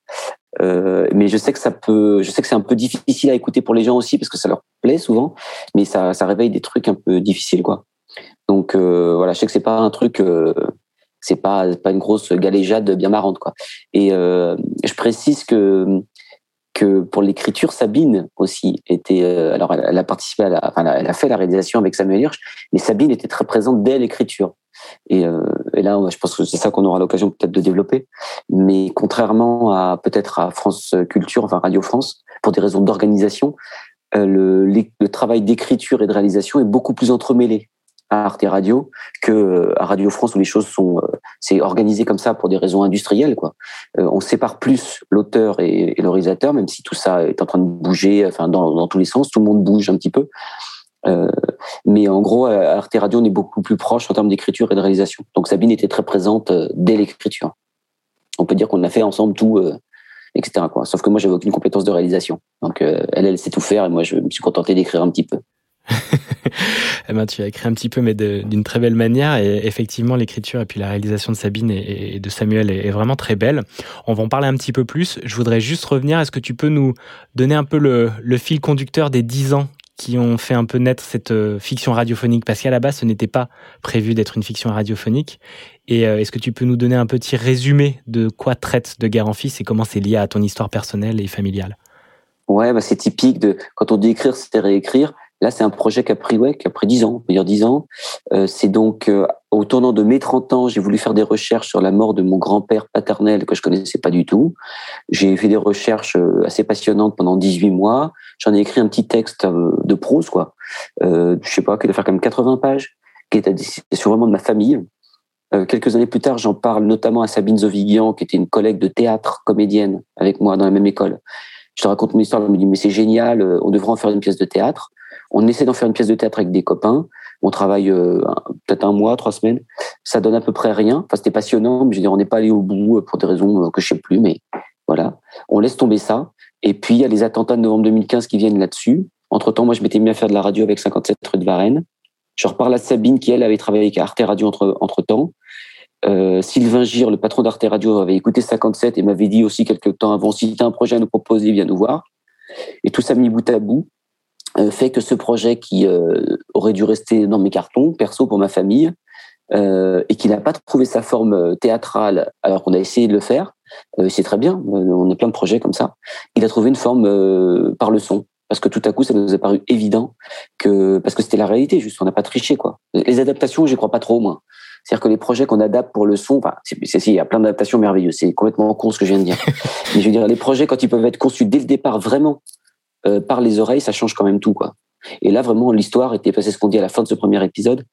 Moi, la nuit, euh, la nuit des attentats, euh, voilà, il se trouve que j'ai entendu les Kalachnikov euh, à côté de nous, sans rien voir. Donc le cerveau s'est mis à bosser.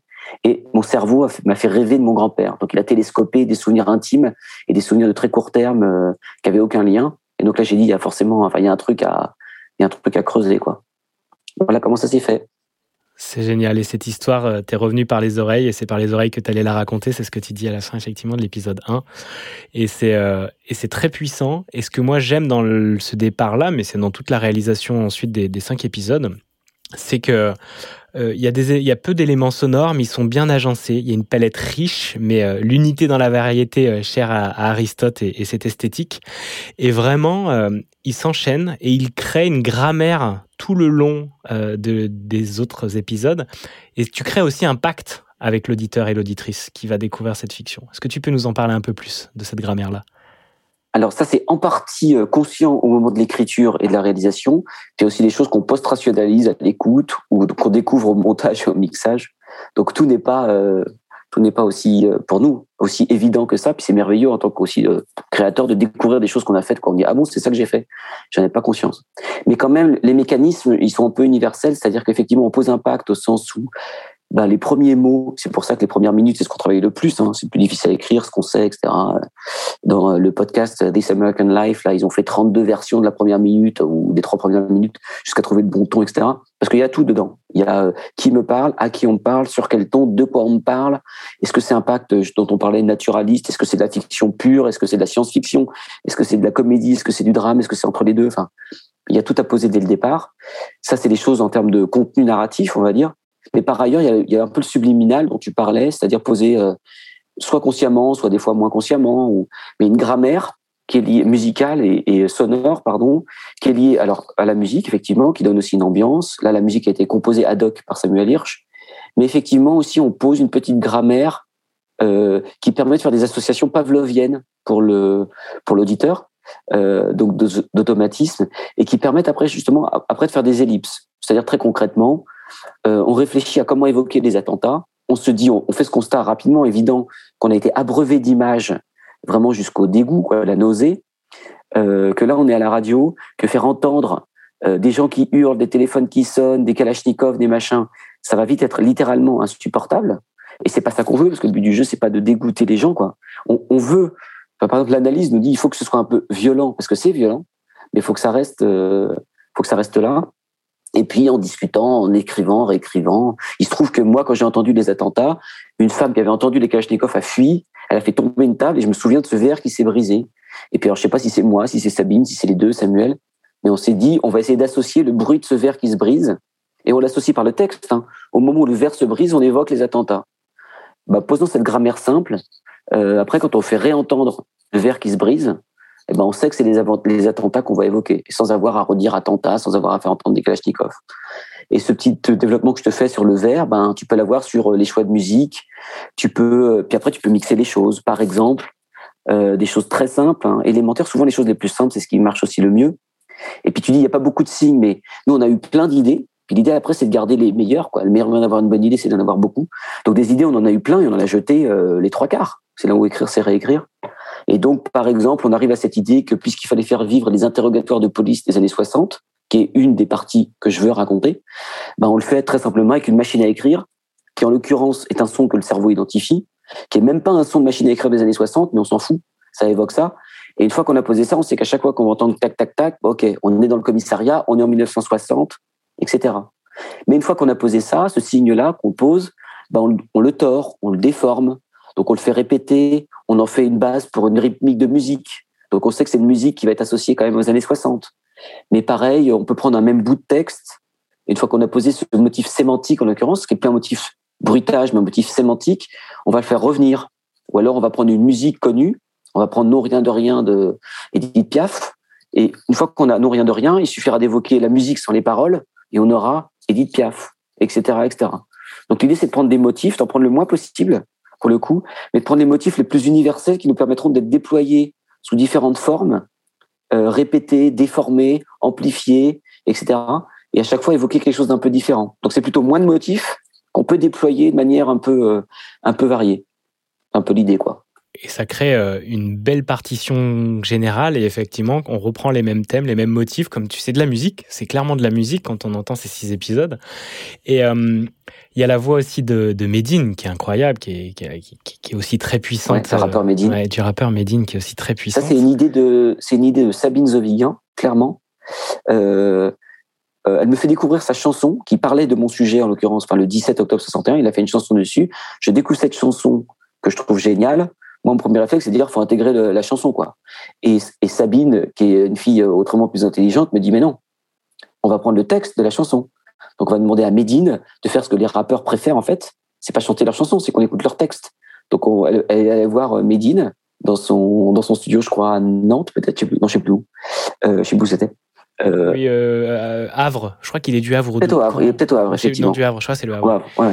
Et euh, bref, et euh, elle lui a fait dire son texte au micro. Et puis on a profité pour le faire faire d'autres trucs, etc. Et ça donne effectivement, ça donne effectivement encore un autre décalage, quoi. Et j'adore bah, donc toutes ces teintes, toute cette belle palette couleurs, mais pas trop riche effectivement, parce qu'il faut aussi apprendre astucieusement à les réutiliser, à créer ces codes chez l'auditeur et l'auditrice pour qu'il puisse créer cet univers. Et tu parlais dans ta formation d'œuf. Est-ce que tu peux développer ce concept Ah, l'œuf. Euh, eh bien, écoutez, l'œuf, c'est de la production de la poule. Euh, non, c'est un concept qui est pas de moi. hein. Comme tous les trucs intelligents que je dis, euh, je le pique à des gens qui ont réfléchi avant moi, enfin, comme tout le monde, comme beaucoup de gens, pardon. En tout cas, j'ai pas la prétention. Vraiment. Alors, c'est un truc aussi en radio aussi, c'est qu'on invente. Enfin, en tout cas, moi, je pense qu'on invente jamais rien, quoi. C'est-à-dire que quand on pense même faire des trucs un peu originaux, etc., on s'aperçoit qu'en 1950, dans les ateliers de création radiophonique, il y avait déjà des mecs qui avaient fait ça en, bon, en fait, en mieux que nous, qui avaient déjà réfléchi comme nous à ça, etc. Donc voilà, on n'invente pas grand-chose, mais on- disons qu'on essaie de réinventer, de le remettre au goût du jour, etc. Et donc l'œuf, euh, c'est pas moi, hein. c'est un truc que j'avais entendu euh, chez Michel Bouquet en l'occurrence, euh, parce que ça c'est ma culture de comédien.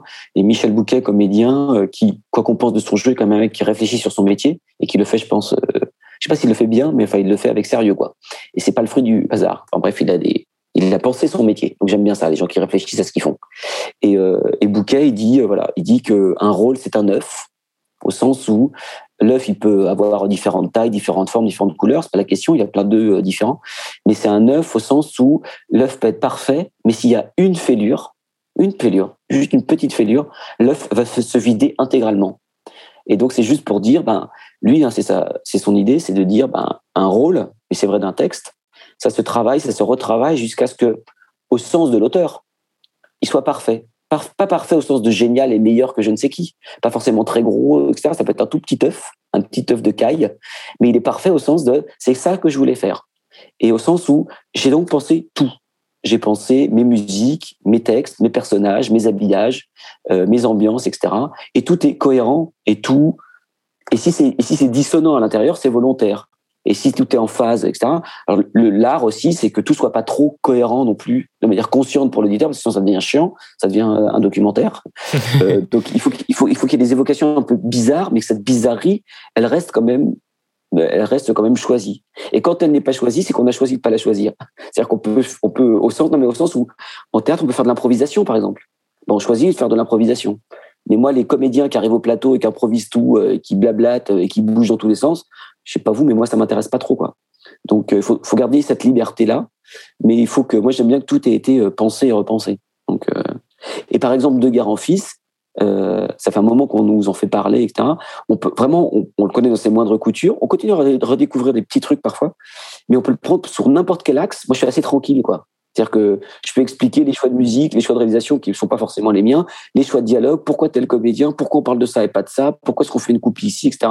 Parce que, ben, parce qu'on l'a mâché, remâché, re-remâché et qu'on a pondu notre petit œuf, quoi. On a mis 10 ans à pondre à 3 un œuf. Donc c'est pas en termes de production, euh, c'est pas très efficace, mais euh, il fallait ce temps-là pour ce, pour ce truc-là. Et ça crée une belle œuvre, et, d'où l'importance de écrire, c'est réécrire, parce qu'effectivement, on a, il y a du retravail qui permet d'aller dans plein de directions différentes, de remodeler, de trouver la forme juste et parfaite, euh, en tout cas, oui, qui, qui était juste à ce moment où vous l'avez euh, maturé et écrit, et euh, qui crée un, un- Ouais, re- redisons bien que c'est parfait, pas au sens de qualité forcément, mais au sens où c'est cohérent avec ce qu'on voulait faire. Après, pour ceux que ça intéresse, il y a aussi l'idée de savoir, il faut savoir s'arrêter aussi quand on écrit. Il faut savoir s'arrêter. Et donc, il y a un mec, je sais plus, un mec du Collège de France qui fait, euh, je sais plus son nom, on peut retrouver. Et il a fait tout un séminaire qui s'appelle Comment achever une œuvre d'art. Et c'est l'idée aussi que des fois, retravailler trop les choses, évidemment, ça les abîme, quoi. Donc il y a, deux choses là-dessus, euh, peut-être une référence, mais qui va pour tous les arts, toutes les créations, à mon sens. C'est là aussi où avoir une échéance de production, c'est quand même merveilleux. Donc à un moment, il faut, c'est très bien de se dire, ben, quoi qu'il en soit, là, il faut qu'on livre le truc à telle date. Et les deux références qu'il y a, c'est euh, euh, un peu classique, pardon, mais c'est Balzac, le chef-d'œuvre inconnu. Donc c'est l'histoire d'un, c'est une, une nouvelle de Balzac, euh, pas forcément connue, mais le chef-d'œuvre inconnu. Et c'est l'histoire d'un peintre qui veut tellement faire le tableau parfait, qu'il le retravaille tellement qu'à la fin, il obtient le portrait d'un pied merveilleux de son modèle. Le pied est merveilleux, presque vivant, mais tout le reste est devenu complètement dégueulasse. Et parce qu'il a trop retravaillé son œuvre.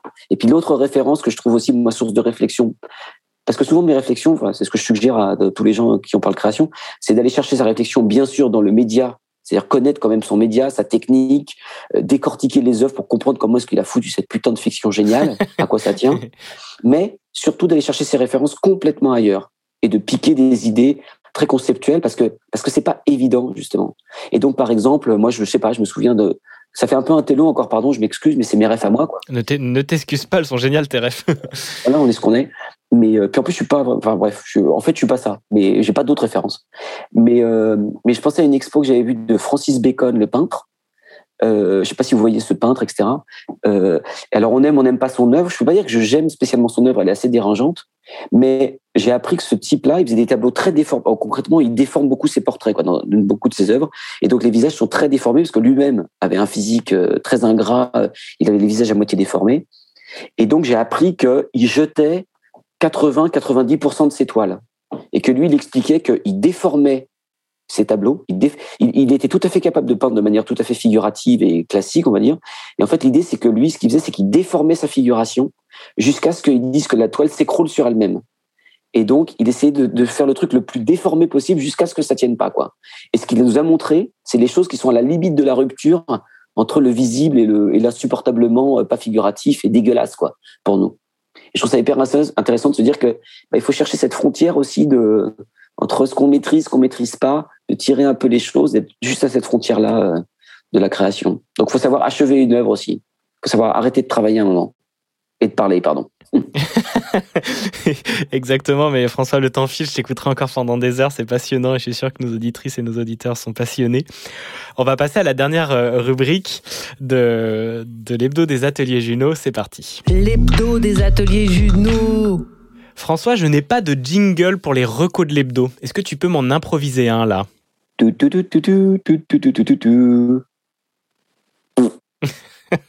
Très bien. Ah oui, c'est important. Merci. Un petit play. Merci François. C'est les recos de l'hebdo, donc on va parler un petit peu bah, de ce que François nous conseille d'écouter. Et puis bah, ce son, je l'adore, je l'adore. Euh, François nous en avait parlé, je l'avais aussi découvert euh, par moi-même et je le partage dans mes ateliers euh, et, et formations. C'est tellement génial. Je vous fais écouter tout de suite et puis on en parle juste après. Ouais, donc je suis parti quelques jours en Bretagne sur la côte sauvage pour me, ressourcer, me, retrouver face à moi-même, etc. Mais en, fait, c'est assez. euh, Bonjour. C'est assez décevant. Je, je fais que creuser des vieilles avec des vêtements de sport qui ramassent des murs. C'est pas ce que j'espérais. C'est pas sauvage, quoi. Bonjour. Et ça, c'est un truc que Alain Cavalier aurait peut-être pu filmer et ça aurait été beau avec lui. Je dis ça parce que ce matin, j'ai regardé des courts-métrages d'Alain Cavalier où il filme euh, toutes sortes de, choses sans intérêt. euh, Un melon, un œuf à la coque, euh, une pendule. Et il dit Bonjour. Et il dit Alors, voilà, ça, c'est un œuf à la coque. Et pour le réussir, eh bien, il a fallu compter 3 minutes. Voilà. Puis il met un sablier dans le champ avec sa, sa grosse main. Et puis tout de suite, c'est ben, c'est magnifique. Et moi, euh, moi ben, quand j'essaie de faire ça, je trouve pas que ça marche tellement bien. J'ai plutôt l'impression que certainement tout le monde s'en fout de ce que je dis. C'était un extrait donc euh, de la dernière séance de Benjamin Habitant que vous retrouvez aussi chez Arte Radio. C'est un bijou radiophonique. Et pourquoi euh, tu l'as choisi, François, dans les recos de l'hebdo? Oh, ça, ça a trop de qualité. C'est-à-dire que les gens qui ne connaîtraient pas la fiction radio, ils peuvent écouter ça avec un plaisir euh, juste d'auditeur. Si, je peux me permettre, ils comprendront pas pourquoi ça va leur plaire. Ils vont s'amuser, ils vont entendre des choses intelligentes, euh, ils vont se marrer comme des bossus. Euh, parce que voilà. Puis ça dit des choses méchantes, des choses drôles, des choses hyper poétiques, hyper pertinentes. Et puis par ailleurs, quand on s'intéresse un peu à la fiction radio, c'est littéralement, littéralement génial, quoi. C'est-à-dire qu'il y a 15 couches d'écriture, de réalisation, avec notamment, euh, si on veut rentrer dans les détails, entre guillemets, d'analyse, ces effets de réel. Et il faut réfléchir, quoi. Je j'ai pas de réponse immédiate. Enfin, j'ai quelques éléments, mais comment est-ce que ce Benjamin Habitant, qui est euh, réalisateur, auteur, qui est au micro, etc., obtient toutes ces couches-là? Comment est-ce qu'il obtient ces effets de réel? Comment est-ce qu'il joue avec? Comment il se permet des fois de jouer un peu faux? Comment est-ce qu'il, notamment, il fait cette chose que je trouve toujours très belle dans tous les arts, c'est-à-dire cette histoire que euh, il est transparent sur sa manière de faire et il triche quand même un petit peu. Et quand il triche, il dit je vous préviens, je triche. Enfin, tout est parfait, quoi. Tout est vraiment parfait. Et même, moi, Benjamin, je le connais un petit peu à titre personnel. On n'a pas du tout, du tout le même univers. Alors ça, ça me repose. Euh, donc euh, voilà. et, euh, et je suis très admiratif de son boulot. Et il y a encore des choses aujourd'hui, je sais pas, pas forcément comment il les a faites, mais je sais pas s'il triche, s'il me dit la vérité ou pas, etc. Je suis pas sûr de vouloir savoir. mais mais c'est juste c'est juste super quoi. C'est vraiment super. Et c'est ça qui est génial, il crée un pacte comme on en parlait, et puis ben il joue avec ce cadre, ce pacte-là, et euh, entre faux, entre vrai, et il joue extrêmement bien. Et puis l'idée de l'enregistrer qu'à l'iPhone aussi, ça montre, j'aime bien cet exemple-là, que c'est très accessible parce que l'écriture reste euh, la base de tout et la réalisation, mais que la technique n'est pas en soi euh, un frein, parce que vous pouvez faire des merveilles. Bien entendu, ça a été ensuite mixé, un peu rehaussé, la qualité sonore est aussi là, c'est passé par des, des, sacrées mains chez Arte Radio et des sacrées paires d'oreilles. Mais c'est vraiment un sacré truc. euh, La dernière séance de Benjamin Invitant, je vous le recommande euh, vraiment, euh, vraiment chaudement. Merci François pour avoir de nouveau me permis d'écouter ce, ce son-là. Bon, on arrive à la fin de cette émission. On va se faire la dernière petite rubrique parce que le temps file, mais c'est passionnant. Et François, il faudra que tu reviennes, qu'on continue à développer. On aura l'occasion et ça sera trop bien. J'ai tiré une carte pour l'émission pour toi au départ et il y a des questions aussi dans ce petit jeu de point of view et euh, la question qui est sortie à poser à François c'était qu'est-ce qui te passionne François? Qu'est-ce qui me passionne? Euh, Les oiseaux et les gens. voilà. Très bien.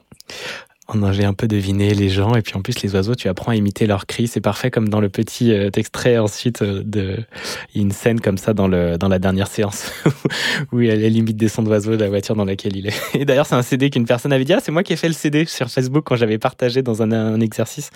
C'était assez drôle de voir qu'il existait aussi vraiment. le vrai, le réel. Très bien, les gens et les oiseaux. Quels sont les actus à venir pour toi François? Oh, tu veux vraiment que je te raconte ma vie Oui. Euh, Noël. Faut que je fasse les cadeaux de Noël. Euh, la- non, mais la famille, c'est toujours un moment génial de- d'écriture et de traumatisme euh, joyeux. Donc, je pense qu'on va revenir avec plein de matériel pour faire de la fiction, du documentaire et de la psychanalyse. Euh, non, et sinon, non, mais actu aussi, je peux te raconter. On va avoir la saison 6, ouais, je sais plus, 6 et dernière de 57 rue de Varennes, la série politique de France Culture, qui, ça y est, elle est, elle est mixée. Euh, et euh, elle sera diffusée, je sais pas quand, c'est la chaîne qui va décider, mais probablement début 2022. Euh, donc ça c'est prêt, c'est dans les tuyaux. Et puis après, bon moi j'ai ma vie de comédien, voilà. Mais en écriture peut-être qui va t'intéresser en radio, euh, il y a un projet de feuilleton, de série. Là il y aura qu'une saison, hein, c'est un c'est un unitaire si je veux dire, mais en quatre quatre épisodes de 30 minutes a priori pour affaires sensibles. Donc je peux pas en dire plus sur le sujet, mais enfin ce sera un sujet aussi euh, lié, on va dire. À la, à, la politique au sens très large, mais il faut que je fasse ça pour le printemps. Et puis euh, j'ai un projet de podcast là aussi, euh, je peux pas en dire plus, mais pour un producteur qui est pas un producteur euh, ni Arte Radio ni Radio France, un, un pure player quoi. Et là c'est un projet de podcast, euh, c'est un biopic voilà d'une grande personnalité internationale. Je peux pas en dire plus, mais c'est un autre type d'écriture très documentaire aussi. Et puis voilà, moi j'ai deux projets d'écriture en théâtre aussi que je dois faire. Euh, d'ici 2022, donc je devrais pas m'emmerder. C'est clair, génial, c'est passionnant et j'ai hâte d'écouter euh, ce qui va sortir de, de ton génial cerveau. En tout cas, moi j'aime beaucoup ton écriture et ta, et ta manière d'amener, euh, d'amener, d'être pédagogue aussi. Si vous avez l'occasion, inscrivez-vous à une formation de François à longueur d'onde, il en donne, et puis même sur, sur une île pour le niveau 2 de l'écriture de fiction radiophonique. Et je l'ai pas encore faite, mais ça, ça, ça me titille pas mal. Je veux juste préciser un truc, et c'est pas de la coquetterie, on n'écrit jamais tout seul. Donc euh, le cerveau génial, c'est gentil et tout, mais ça ne marche jamais, jamais, jamais comme ça, quoi. C'est-à-dire que De Guerre en Fils, c'est avec Sabine Zovigian, par exemple, c'est clair et net. Là, on se met à deux, etc. Par ailleurs, j'écris plutôt solitaire, ou un moment devant mon ordi tout seul, etc. Mais on a toujours au moins un ou deux sparring partners. En l'occurrence, pour 57 rue de Varennes, c'est le conseiller littéraire de la chaîne, enfin la conseillère, Emmanuel Chevrière, et puis surtout Cédric Ossir, avec qui au quotidien je travaille, etc. Quand on fait du roman, on a un éditeur, etc. Mais on travaille jamais tout seul. Donc, trouver des gens avec qui, euh, pas forcément écrire à quatre mains, mais avec qui vous êtes vraiment en confiance totale pour montrer ce que vous faites, euh, des gens qui peuvent... euh, Parce que donc, écrire, c'est réécrire. Et euh, 57 rue de Varennes, c'est toujours la version 13 ou 14 qui arrive au studio. C'est-à-dire qu'il y a 13 fois des gens qui vous ont dit c'est super, recommence. donc, euh, donc, faut quand même être prêt à entendre ça et être sûr que ça a été dit par des gens bienveillants et dont vous êtes sûr du jugement, quoi. Euh, voilà. Donc, euh, on n'écrit jamais tout seul. Ben, J'allais te demander si tu avais un conseil à donner aux personnes qui, euh, qui veulent se lancer dans l'écriture ou des débutants. Euh, N'écrivez jamais tout seul ou un autre conseil, un autre premier pas? Eh ben, tu, euh, tu l'as formulé dans ta question, c'est lancez-vous dans l'écriture, mais prenez ce mot-là au sérieux. C'est-à-dire que puisque écrire, c'est réécrire, ben, il faut bien commencer par écrire. Et tout est bon pour débuter. Donc, euh, débarrassez-vous de vos mauvaises idées. Euh, si vous savez pas quoi faire, écrivez quand même un dialogue à partir d'une image, d'une photo, d'un bout de texte. Commencez quelque chose parce que de toute façon, il faudra le reprendre. Donc, euh, et puis autant démarrer à fond et ensuite accélérer. Donc, donnez-vous à fond tout de suite. et puis euh, reprenez ce que vous avez fait euh, quelques temps après. Mais se lancer dans l'écriture, c'est se lancer. J'adore, ça me reconnecte, j'avais oublié. Autant démarrer à fond, puis ensuite accélérer. Et on avait démarré à fond la formation parce que direct, on avait écrit une scène de dialogue, une fiction sonore, et comme ça, c'était parti, quoi. Au lieu d'en avoir peur, bah, on s'est jeté. Bah ouais. Et personne, toute personne s'est blessée Non, je crois pas. C'était cool, voilà. Ouais. C'était génial, Ouais. c'était vraiment génial. Et... Non, parce que la vérité, c'est que l'écriture, c'est un travail fastidieux et fatigant. Donc, il faut, il faut que le, si l'autre truc, quand même, c'est il faut être prêt et se sentir assez vite si le travail lui-même vous plaît. Parce que c'est du travail, en fait. Donc, le résultat, bien sûr, on est content, mais finalement, c'est presque du post-partum un peu triste après quand c'est fait. Donc, euh, donc, il faut que le travail vous plaise. Il faut avoir envie de, faut avoir envie de malaxer ça, quoi. De faire et de refaire. Génial. Ma toute dernière question, François. As-tu une question à me poser à moi? Euh, oui, est-ce que ça t'a plu, notre petit échange? À fond. Je suis, euh, je suis très heureux de cet échange, François. Ça m'a reconnecté à toute cette belle période où j'ai découvert ce que tu faisais, où j'ai écouté aussi l'atelier euh, que tu avais fait pendant le confinement, qui était une très bonne manière aussi d'occuper son confinement, qui est d'ailleurs disponible en ligne ou pas, euh, ce que tu avais créé, ces, ces, ces différentes sessions-là? Ah, Je pense, c'est un truc que j'avais bricolé vraiment, c'est des MP3 que j'ai mis en ligne. Je pense qu'il est toujours sur euh, Facebook, un truc qui s'appelait Atelier virtuel. Je suis pas sûr que je redirais les mêmes choses aujourd'hui, mais à l'époque, c'était pour que on était tous un peu désemparés, sinon désespérés. Et euh, on pensait faire ça pour 12, justement, un atelier qui devait pas avoir lieu. Et finalement, on a eu 400 inscrits. Mais euh, c'est une façon de, c'est une façon de se mettre au travail, en fait. Il n'y a pas de méthode, hein, on est d'accord, hein, il n'y a pas de méthode. Mais s'il y a des gens qui vous mettent un pied au cul gentiment, amical, c'est bien. Mais il n'y a pas de méthode. Lancez-vous. Lancez-vous. Et le petit coup de pied au cul, vous pouvez l'avoir gentiment aux ateliers Juno. Je suis là aussi pour ça, pour vous donner cette énergie de- d'écrire pour ensuite réécrire, réécrire, réécrire. Et c'est parti. Merci beaucoup, François. Merci à toi. Radio Juno. Et voilà, on arrive à la fin euh, de cet épisode. C'était trop chouette. On n'a pas trop débordé. François va pas pouvoir vaquer à ses occupations. Moi aux miennes également. C'était la huitième émission de l'hebdo des ateliers Juno. Alors il est temps de profiter des fêtes de fin d'année. Avant de vous retrouver le mercredi 5 janvier 2022 à 18h avec Mathieu Thomé. Mathieu, c'est le cofondateur de Kalima, qui est une plateforme proposant des cercles de parole en ligne et en présentiel. Et j'ai été formé à cet outil, euh, merveilleux, là, le week-end dernier. Et ça sera une super occasion pour vous de les découvrir, de comprendre tous les bienfaits que, que apporte un cercle de parole et comment ils peuvent vous aider à être plus à l'aise dans votre expression orale, à venir déposer votre parole euh, tranquillement, sans avoir aucune réponse autour. C'est vraiment quelque chose d'assez unique de faire un cercle de parole. Je vous, je vous invite à tester. Je vous remercie, c'était l'hebdo des ateliers Juno avec François Perrache et je vous invite à dé- découvrir toutes ces belles créations sur Arte Radio, sur France Inter, sur France Culture. Et puis je mettrai les liens et bien entendu dans la description de l'épisode. Je vous souhaite une très belle soirée à vous, je vous dis à bientôt, on termine sur New Graphic Ensemble, écoutez la voix de Brother Portrait, là le, le rappeur c'est magnifique, c'est très très beau, un beau timbre, un beau grain qui va vous emporter. Je vous dis à très bientôt, ciao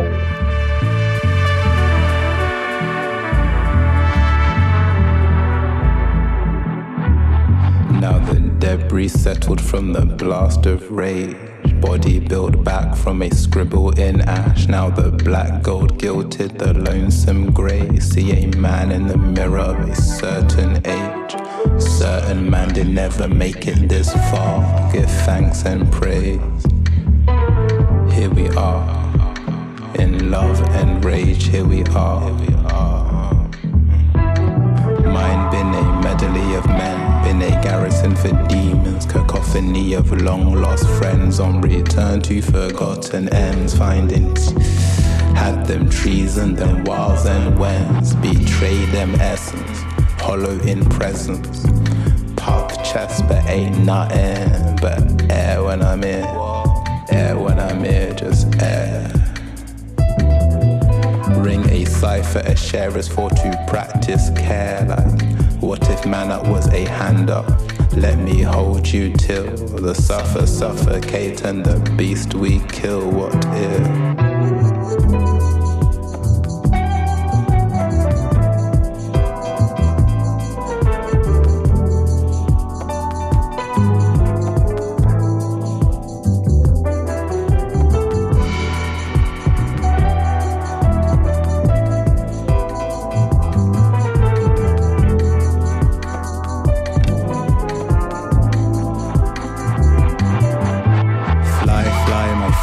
Your memory misery still running on a flame.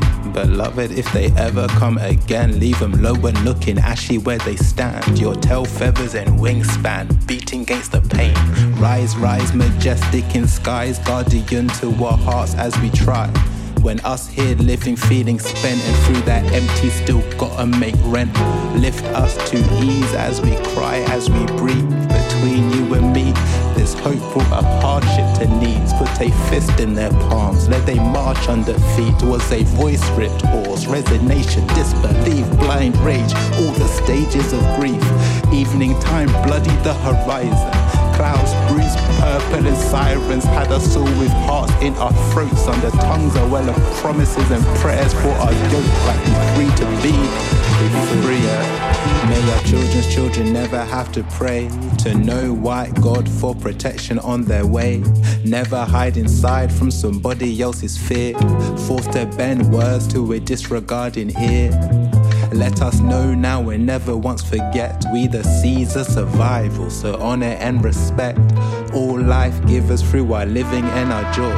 Rage against a bad heart and Babylon destroy.